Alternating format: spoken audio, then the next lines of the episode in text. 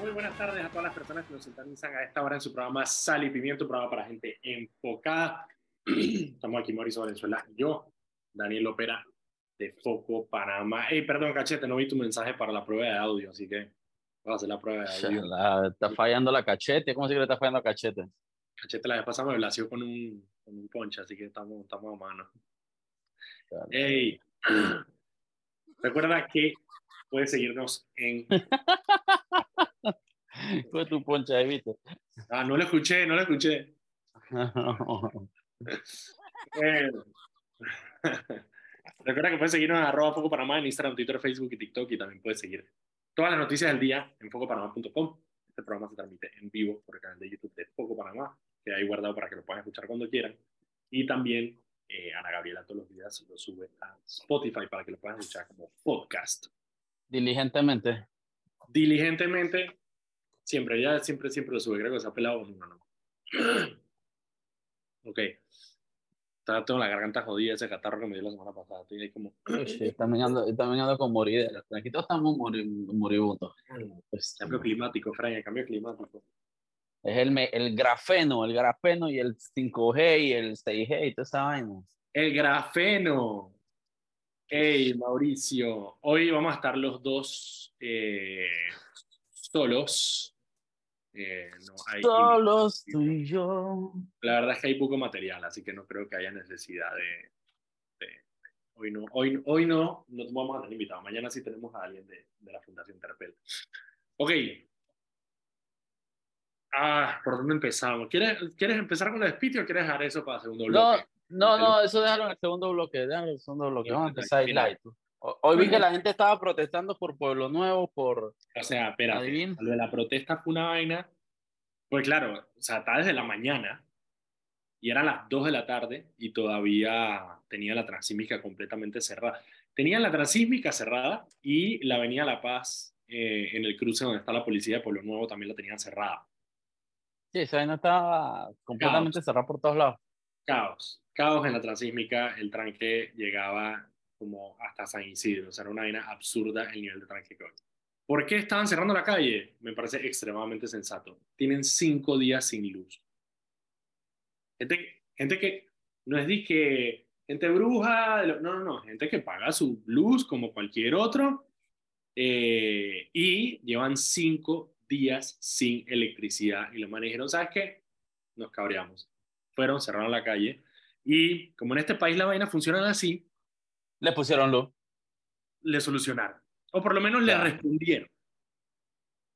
Eh, ENSA eh, sacó un comunicado diciendo que eh, la falta de electricidad se debe a las malas condiciones de las redes eléctricas internas del área eh, y que la gente que vive ahí fueron advertidos de la posibilidad de la sobrecarga del transformador si no se realizaban adecuaciones de seguridad. Ahora, ¿Y quién, ¿Y quién tiene que hacer esa adecuación de seguridad? lo que yo no entiendo. O sea, no entiendo cuál es la vaina. Aquí está el, el- el comunicado de ENSA. Lo voy a medio leer ahí por encima para, que, para ver si lo entendemos juntos, porque yo verdaderamente que esa parte no la entendí. A ver. Dice, por sobrecarga de transformador. O sea, claro, ellos aclararon que no fue por corte de servicio, sino que fue por sobrecarga del transformador. Sé que son dos barracas, la 4177 y la 4181 en Pueblo Nuevo. Lo que dijeron es que desde enero del 2023 se encuentran realizando labores en el sector de Pueblo Nuevo para asegurar la confiabilidad de la red eléctrica. Durante las actividades, los moradores de la barraca 4177 y 4181, ubicadas en el sector de Pueblo Nuevo, aproximadamente 80 cuartos, fueron notificados por ENSA de las malas condiciones de sus condiciones eléctricas internas y advertidos la posibilidad inminente de la sobrecarga del transformador. Ok. Eh, y efectivamente se materializó. Claro, ENSA lo que está diciendo es, hey, ustedes allá adentro, en su red eléctrica, tienen que arreglar sus transformadores, eh, sus, medidores y su red eléctrica, porque si no, se sobrecarga el transformador. ENSA lo que dice es que está preparada para reparar el daño y proveer electricidad a los usuarios de manera segura una vez las condiciones de las paredes y cuartos de medidores estén en buenas condiciones. ENSA, obviamente para curarse en salud, subieron unas fotos de los medidores y efectivamente la vaina está estétrica. O sea, estética, estética la situación. O sea, en cualquier momento se prende ese caserón. Pero bueno, eh, pero ok, pero la pregunta del millón de dólares es, si está clarito que eso está pasando, etcétera, etcétera, aquí, que hay un transformador sobrecargado, etcétera. lo que se ¿De quién es la responsabilidad? Porque, porque, Fred, la realidad es que para tú instalar un medidor, es ENSA el que te instala el medidor. No es que yo agarro y pongo un medidor de mis dos bolas y ya, pues es de Claro, bueno, y ahí lo que tiene son eh, las autoridades del área, porque digo, esas son barracas, que las barracas tienen esta... Peste, frega, acabo de ver la foto. No me joda. Ok, ok, ok, ok. vuelvo a lo que digo. Obviamente es una barraca, es una vaina de madera como de la construcción del canal. Hay una telaraña ahí puesta, pero yo estoy viendo medidores instalados, Daniel. Estoy viendo medidores instalados. De nuevo, hay gente que eh, porque hay medidor. Hay medidor con breque y caja de breque instalado. Entonces aquí vino personal de ENSA e instaló esos medidores. Los bomberos aprobaron, Daniel, porque para tú instalar un medidor tú necesitas aprobación de los bomberos, te informo. Los bomberos aprobaron esta trampa de muerte que estoy viendo en la foto. porquería de país, Fred, un chiste. Déjame, déjame, vayan a la, vayan a la, si quieren ver la foto, vayan a la página de poco para que Sí, eso es demasiado chistosa, bro. Allá la peste. pero como tú dices, al final, hey, autoridades responsables, o los bomberos, o sea, o sea, no es que ENSA simplemente diga que, hey, esto se puede prender en cualquier momento, así que nada más para que sepan. O sea, eso es de que si es un peligro, eh, bueno, hay que notificar a las autoridades y las autoridades tienen que dar respuesta. ¿Dónde está Tito Lee? Que seguro que ahí se hace a, hacer campañas y se mete a esa barraca. Exactamente. Así que bueno, obviamente fue un caos el día de hoy con ese cierre de, eh, de, de, vía, estuvo, tuvo bastante cruel. Em, ok, sigo. Hay un tema, uno de los temas, para mí es uno de los más importantes del día que pasó un poquito desapercibido, es el tema de Cerro Patacón. Y les cuento más o menos lo que está sucediendo. Cerro Patacón es una concesión que se le da a una empresa, ¿verdad? Para que administre el relleno sanitario de Cerro Patacón. La empresa que tiene la, concesión actualmente, que se llama Urbalia, tiene esa concesión desde el 2008 que se la dio el municipio de Panamá, porque en ese momento el municipio de Panamá era el que estaba encargado de tema de la basura y el tema del relleno eh, sanitario de Cerro Patacón. Así que le dieron esa concesión por 15 años a Urbalia en el 2008. Ese mismo año, por demoras en el tema del de, eh, trámite para otorgar la concesión, Urbalia en vez de entrar en marzo del 2008, entró en diciembre del 2008. Y eh, por lo tanto, se tuvo que hacer una prórroga de nueve meses dentro del contrato, en el 2008, diciendo, hey, la concesión tenía que empezar en marzo, pero ahora va a empezar en diciembre. ¿Ok? Eso fue 2008. En el 2011, con Martinelli, Martinelli le quita eh, la, la, basura a los municipios y se la devuelve a la Autoridad de Panamá, la AUD. Por lo tanto, el contrato eh, ah, bueno, perdón, el contrato inicial no era con Urbalia, era con otra empresa y esa empresa se le vendió a Urbalia. Eh, entonces ahora la UD era la encargada del Cerro Patacón, pero la concesión se mantuvo igual. 2008, 2011, ahora nos vamos a 2023. Esos 15 años del 2008 vencen en marzo 26 del 2023, es decir, ayer.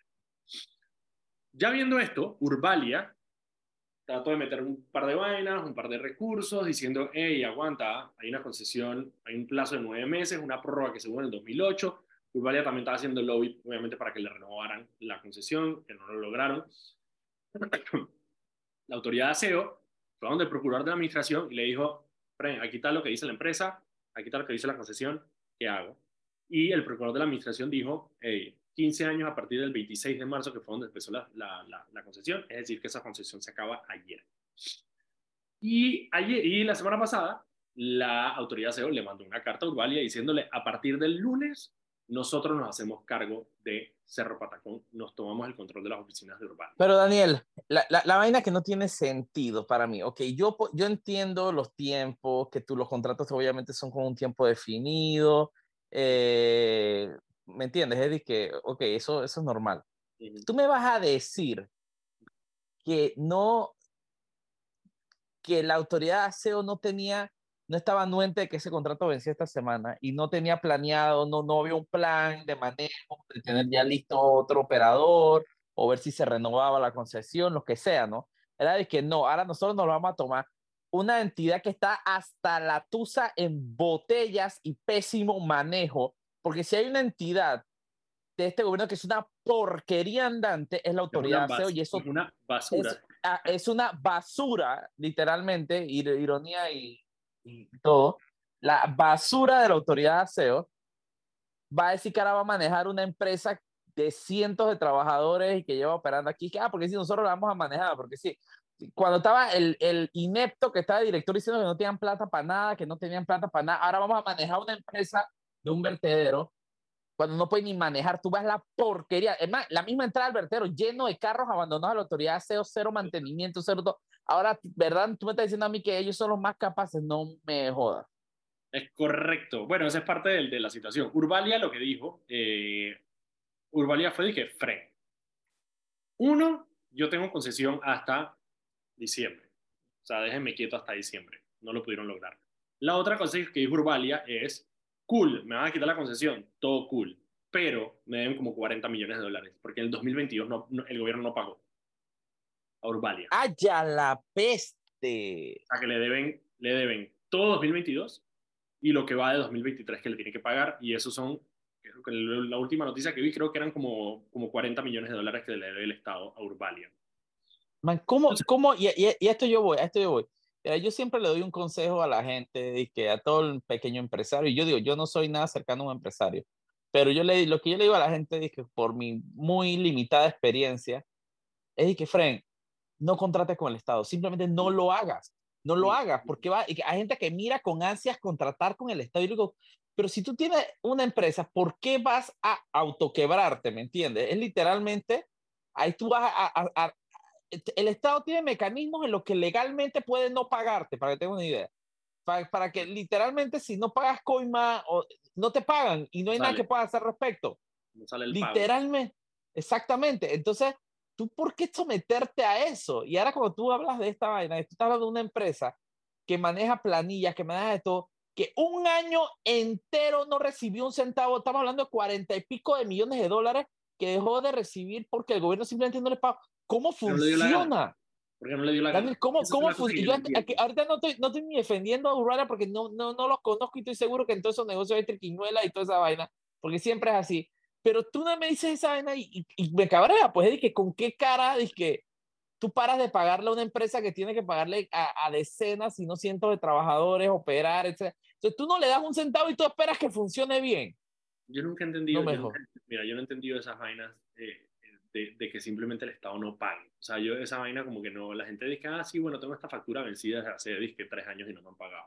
Es que entró en vigencia expirada y que te jodiste. Te juro que es que son las vainas, esas son las vainas de este país que yo, yo verdaderamente no entiendo. O sea, que, o sea, al final el Estado es un proveedor más. O sea, no, ¿cuál es la razón que tiene el Estado para decir, o sea, lo máximo que uno escucha en la, el, bueno, sí, que una empresa no te pague, que te diga te pago en 90 días, que es como normal, o sea, te en tres meses más o menos el plazo de pago. Y, y aún así se me hace una maleantería no vista. ¿Sabes que las publicitarias no la gente y te pagan y que, que te pagan 90 días y que, pero espérate, tú estás cobrando en 90 días y que no, pero bueno, yo pago en 90 días. Y que, ah.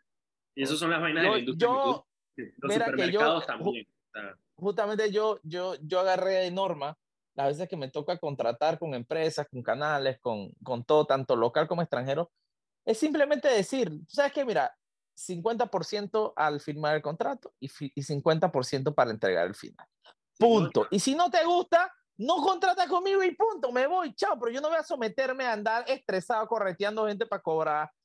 Y, y esa es una muy mala, muy mala práctica que hay por parte de las empresas y los proveedores y yo siento que, que, eso es culpa justamente de los mismos, de las mismas personas, de las mismas empresas que se prestan para eso. Porque estoy seguro, porque es que si aquí tú dejaras de, de aceptar esos, esos, esos, términos todos dictatoriales de pago, esa huevazón se acaba.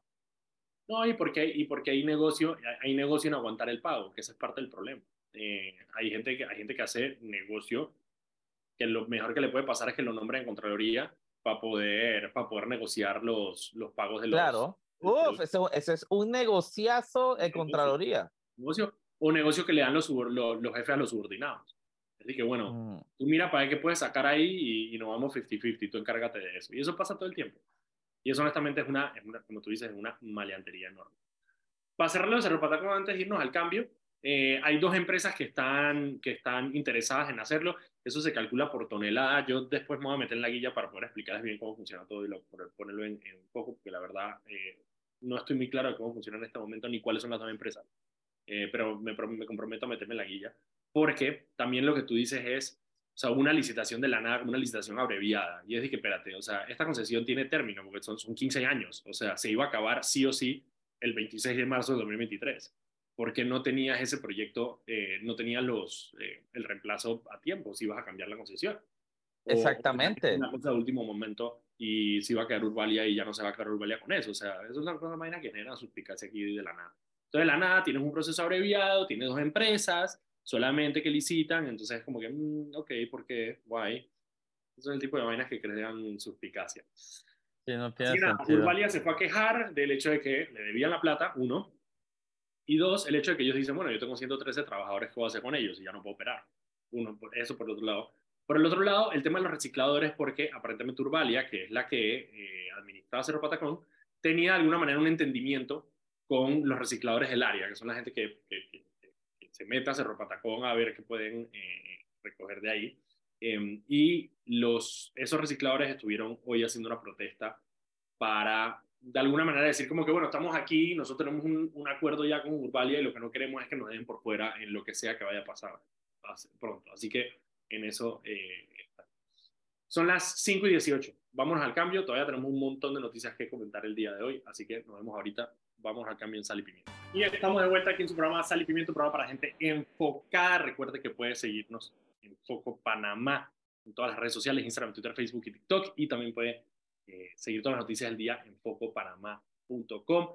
Hoy estamos aquí Mauricio Venezuela y yo, Daniel Opera, de Foco, para poder entretenerlos e informarlos como todos los días de lunes a viernes a las 5 de la tarde aquí en la típica 104.5 PM. ¿Qué pasó? Acabo de leer un tweet muy poco. Muy poco. ¿Pero lo vas a Martín. a? No, lo voy a compartir, lo voy a compartir. Martinelli tuiteó antes dije. Ese más sí es estúpido, Daniel. El tuitea de que antes Panamá era conocido por ser un país rápido y eficiente con algo de corrupción, pero es todo lo contrario. Era de que, bueno, antes éramos corruptos, de pero rápido. Alguito, o sea, 60 millones que, lava- que, que, que lavaron supuestamente mis hijos, o sea, no, o sea, se- alguito. Allá la porquería. Ese tipo es descarado, descarado. Yo creo que La gente que ¿te lo sigue es. No sé si tú Eh, te acuerdas la- cuando, él era, cuando él era presidente, que teníamos el...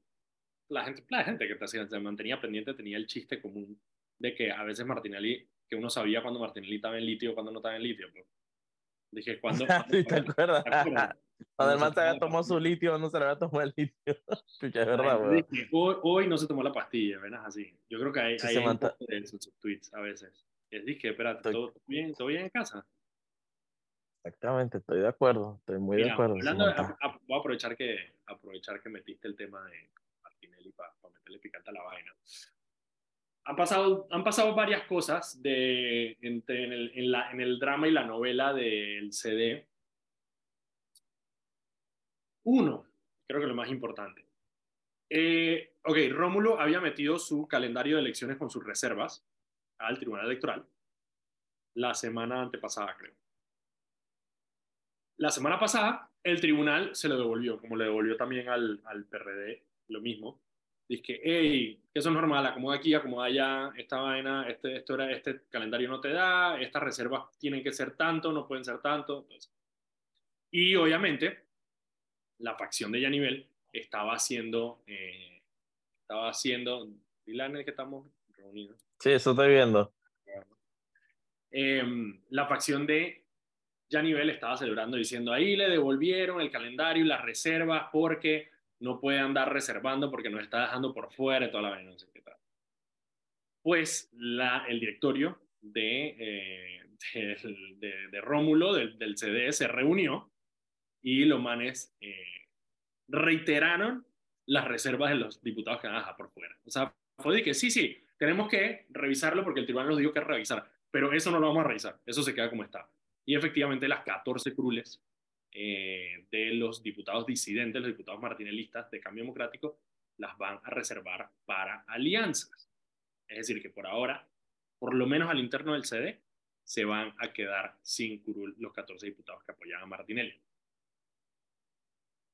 Eh, de ahí, eso es una de las... Pero te escuchaste a Martinelli diciendo en un mensaje todo, todo ambiguo, todo ambiguo de que ellos pueden correr por RM, pero lo va... Espérate que hoy es lunes, Mauricio, y hubo algo que pasó el fin de semana eh, que también es relevante.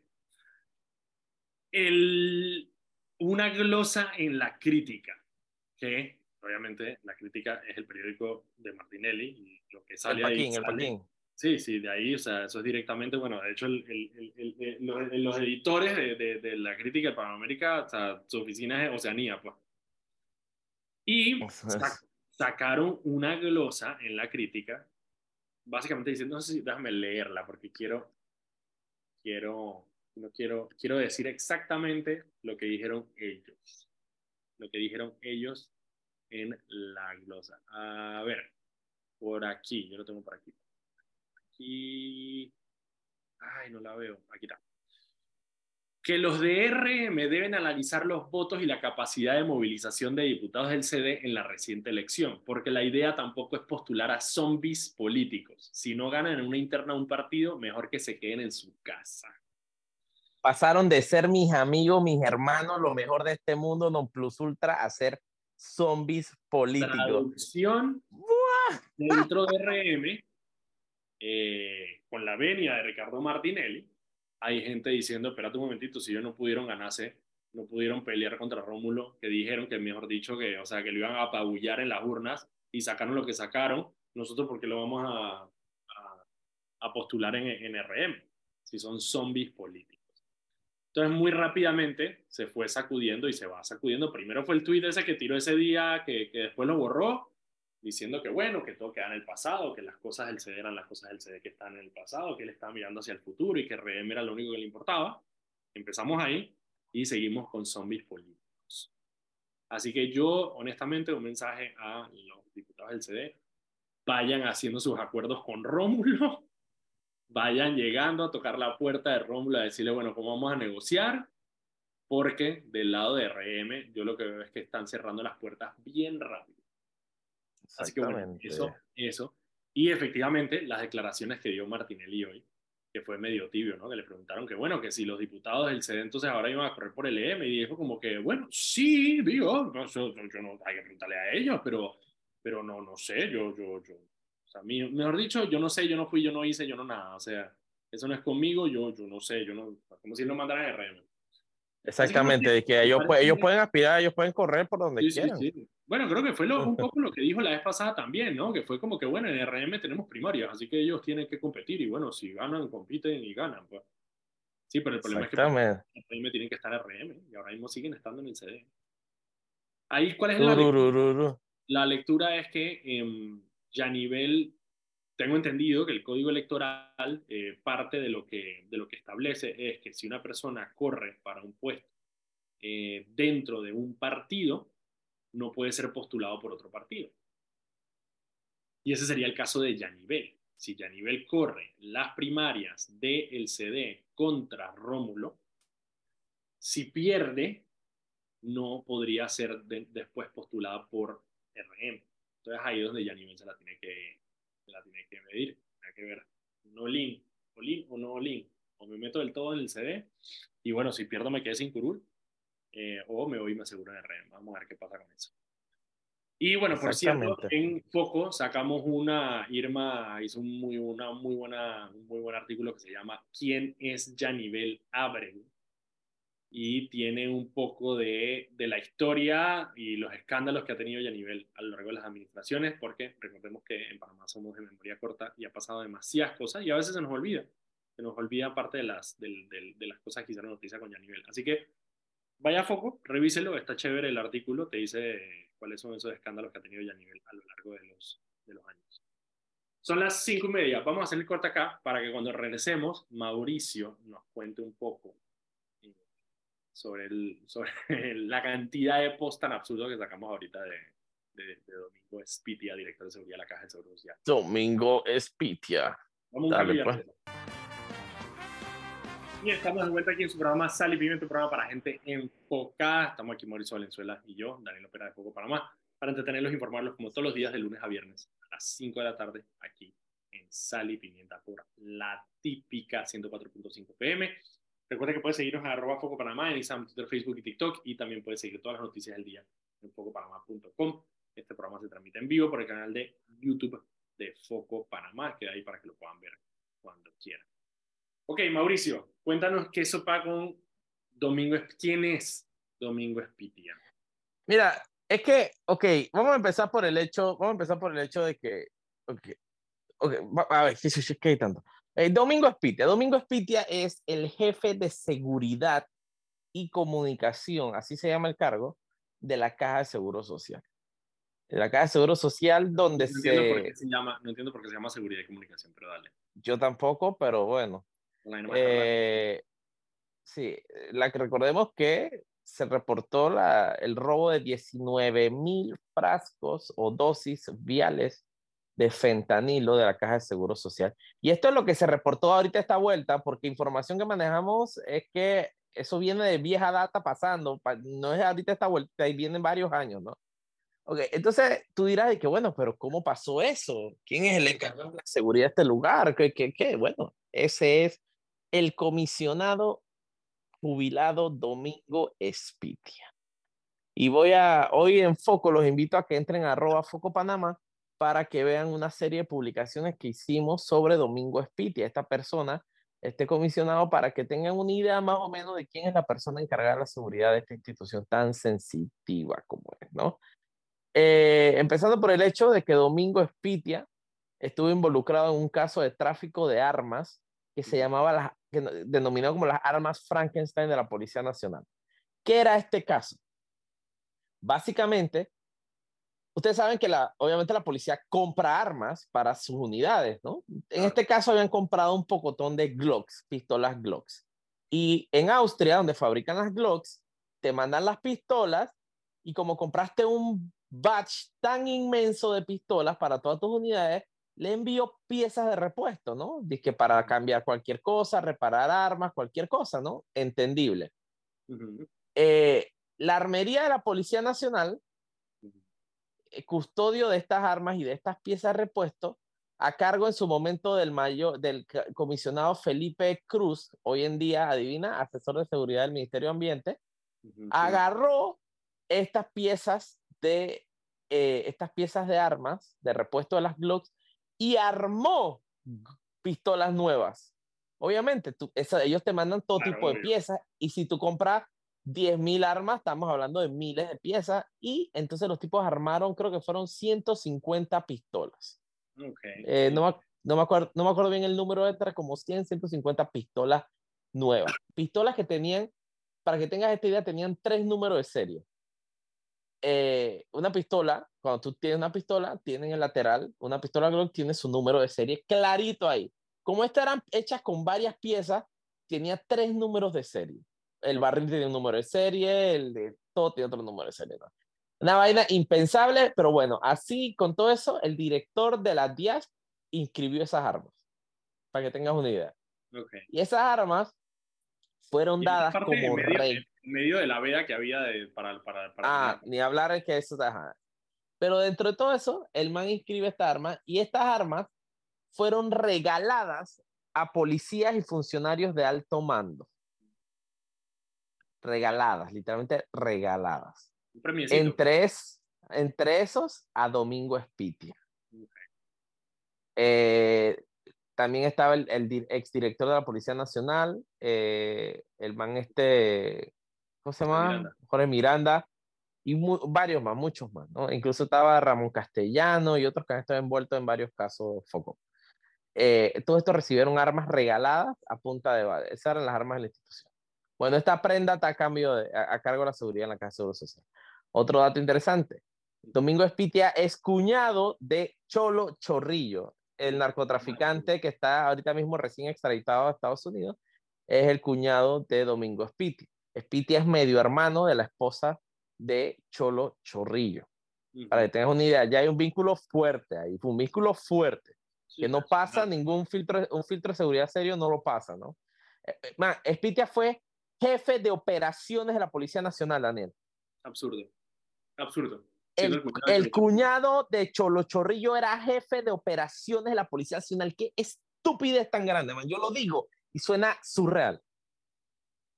Pero bueno, esto no es todo, esto no es todo, esto no es todo. ¿Tú te recuerdas que a Cholo Chorrillo lo agarraron? Uno, ¿no? Sí, a Cholo Chorrillo no faltan dos, a Cholo Chorrillo, no, como tres. A Cholo Chorrillo la agarraron en Costa Rica junto a la esposa, a Nancy Góngora Guerrell, eh, la, la, la, media hermana de, este Domingo Spitia. A Cholo Chorrillo lo extraditan a Estados Unidos y a Nancy le extraditan a Panamá.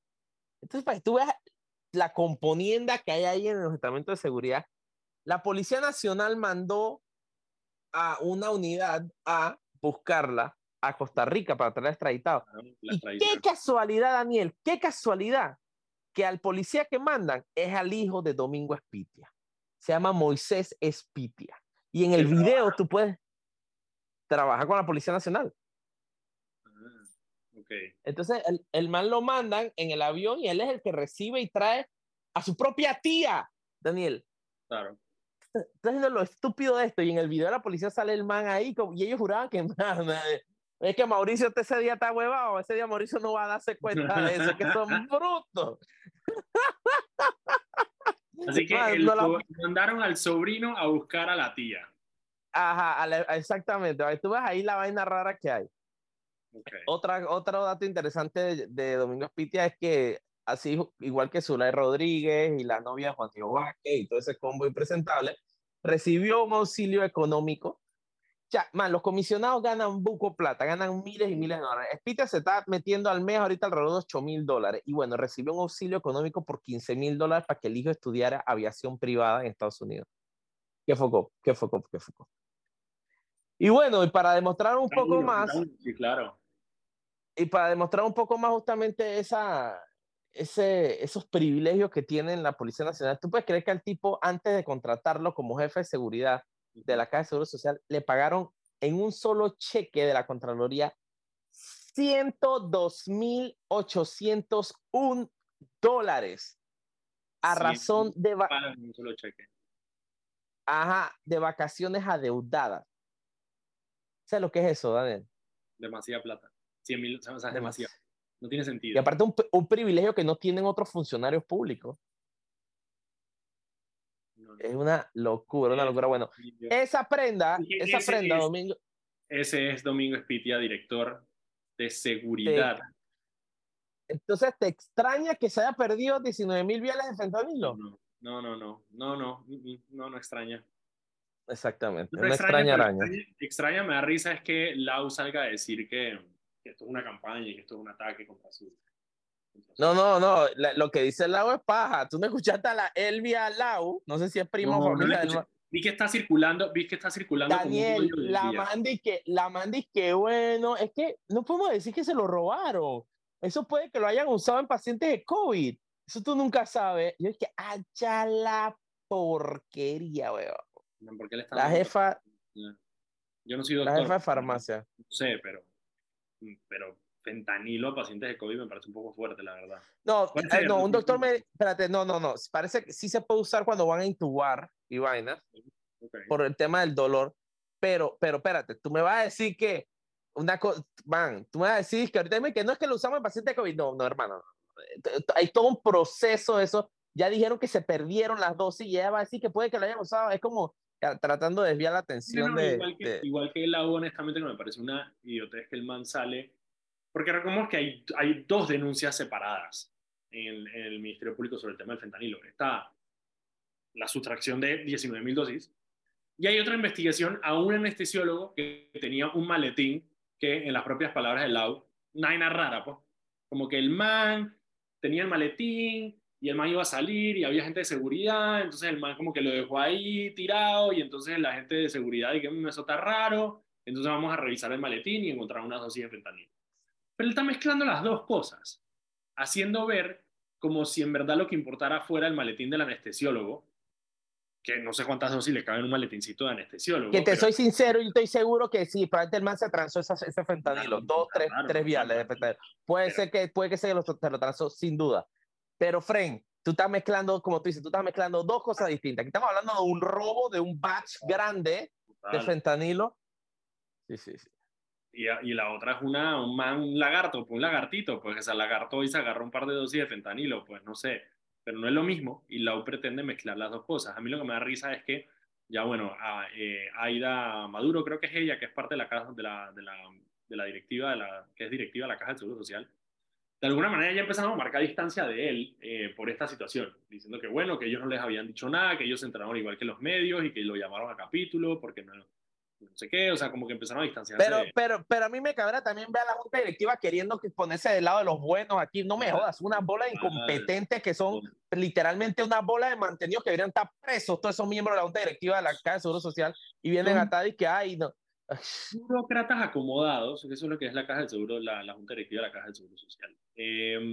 Ah, entonces, nada, eso. Y yo sí le digo a, a, a Lau, que bueno, señor Lau, también, eh, a ver, ¿Cuánto tiempo lleva Lau siendo de director de la Caja Seguro Social? ¿De 2020 y 2000 qué? Demasiado, Daniel, demasiado tiempo. Demasiado para un director de la Caja del Seguro Social. O sea, el man ha tenido, el man ha tenido buena suerte, no la misma suerte que corren la mayoría de los directores de la Caja del Seguro Social. Yo recuerdo que con Varela creo que tuvimos cuatro o cinco.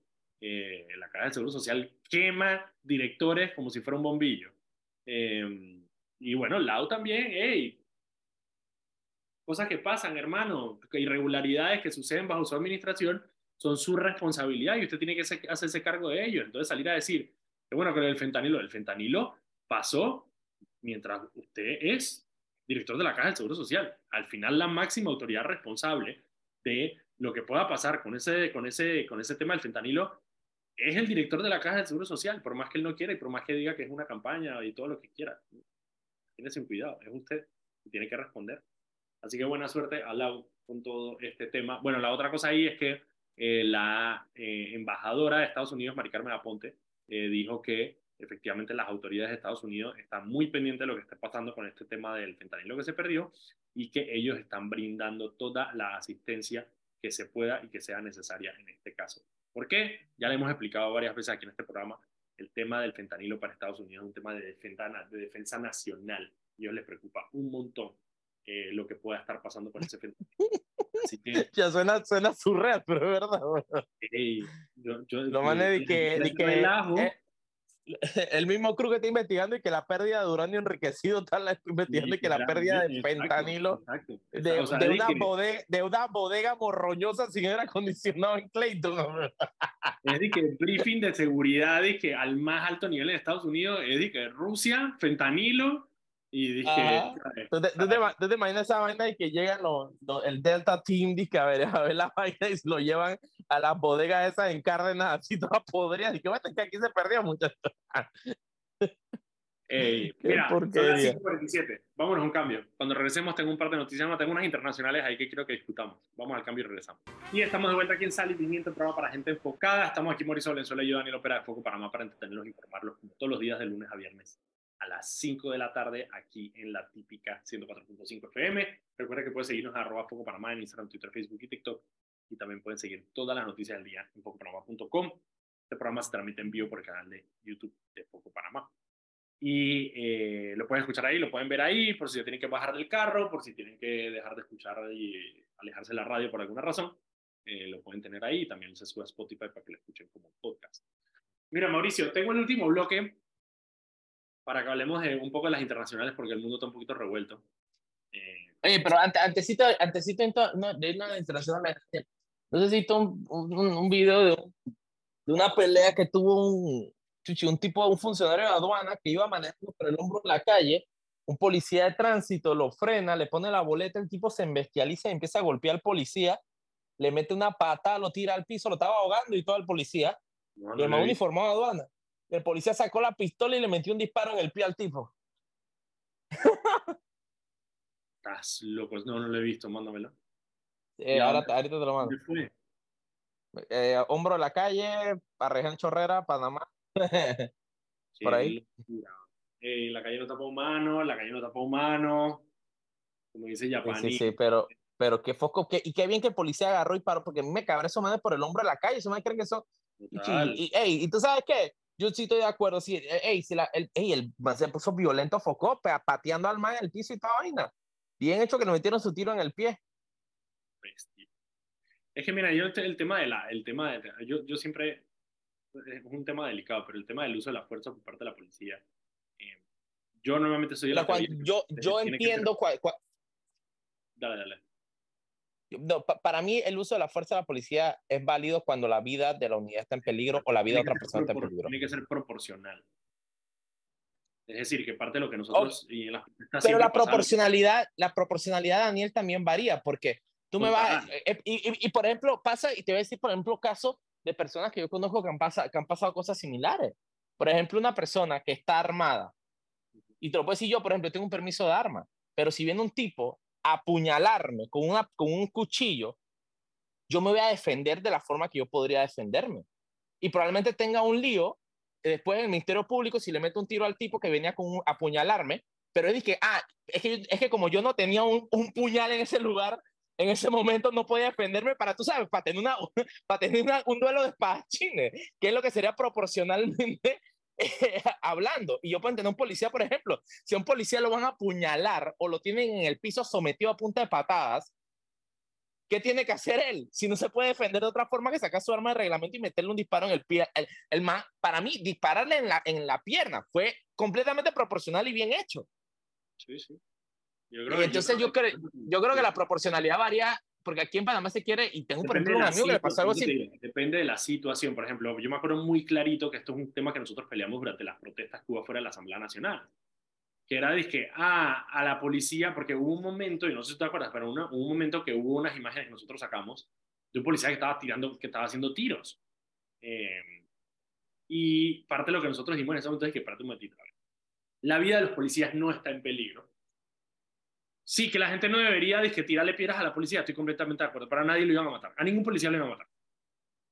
Eh, y salir con el arma de reglamento sabiendo que la policía tiene protocolos para ese tipo de cosas como las balas de goma, los gases, anti, eh, los gases lacrimógenos. Sí, hay un barranco de cosas en una protesta antes de que sacar un arma de fuego. Antes de llegar. En una, en una protesta es casi prohibido sacar un arma de fuego literalmente. E incluso a mí me, yo recuerdo durante el gobierno de Varela, y para y pa, no para echarle flores a Varela, pero yo recuerdo durante el gobierno de Varela, al, al, al, ¿cómo se llama? A la policía, cuando iba a cubrir protestas, iban sin armas.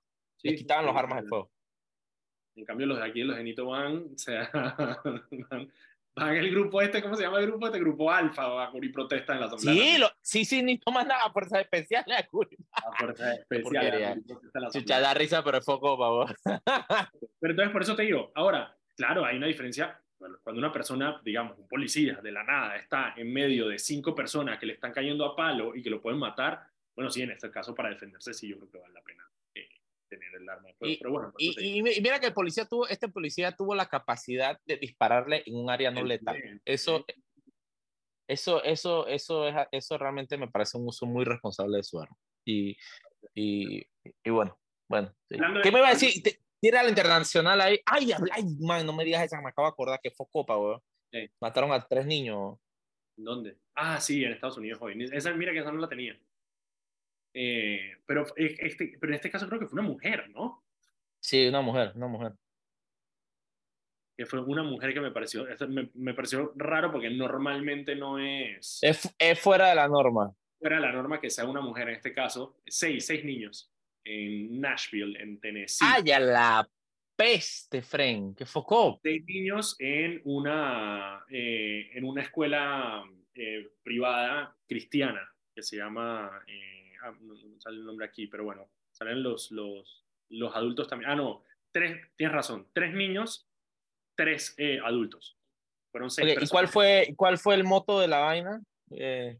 Eh, parece que era una profesora sustituta.